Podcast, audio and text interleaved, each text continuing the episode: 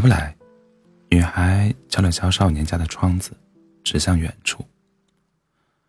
少年正读兵法，抬头顺着女孩所指的方向看去，是一群之前曾欺负过他的、欺负过他的混混。少年摇摇头：“干嘛又去挨打？挨什么打？上次是我不在。”女孩说道：“他们不是抢走了你的书吗？咱们去抢回来。”少年仍只是摇头。女孩百般相劝，也叫不出叫不出少年，最后一跺脚，径自径自走了。傍晚时分，女孩带着一脸女孩带着一脸伤和几本破破烂烂的书，又敲响了少年家的门。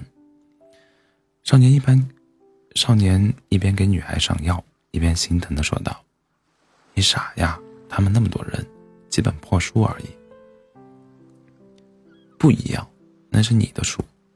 女孩扬起拳头，不教训他们，他们就会一直欺负你。我努力读书，以后会成为守城将军。少年按下了女孩的手，那样就没人再敢欺负我了。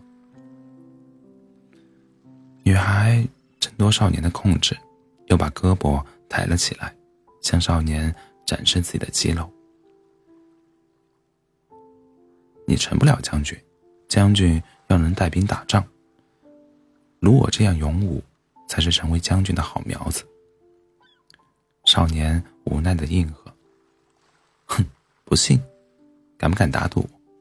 女孩伸出小拇指，小拇指。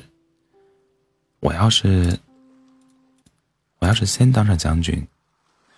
你就得做我的下人，照顾我的衣食起居。少年也伸出了小拇指，笑道：“那如果我先做将军，就得换你做下人。”少年仍是一复一日专心读自己的书，渐渐长大。不出他所料，女孩不但没做成将军，反倒成了附近最大的匪首。女孩倒不欺行霸市，边关摩擦不断，常有敌国士兵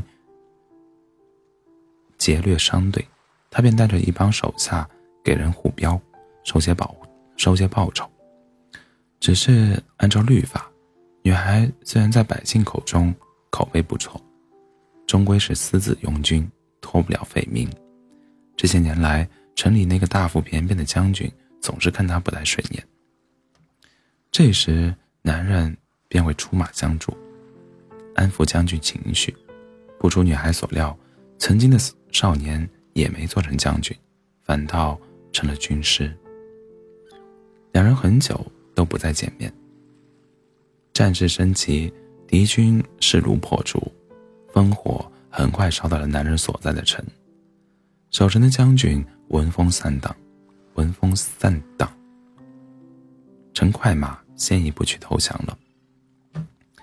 然而，待将军领敌军斥候，领敌军斥候回城时，男人却说什么也不开城门。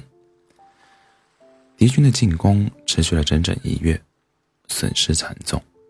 这本是男人梦寐以求的建功机会，但没有将军的，但没有将军的官印，就没有援军与粮草。男人心里清楚。不要说没有兵力反攻，士兵一饿肚子，军心立刻就会散，城也就守不住了。到时敌军怀里压抑许久的愤怒，受难的还是百姓。男人一夜未睡，第二天清晨，他来到城门前，决心与敌军谈判，用自尽性命为筹码，换破城后的安定。砰砰砰！有人用力敲响了城门。来不来？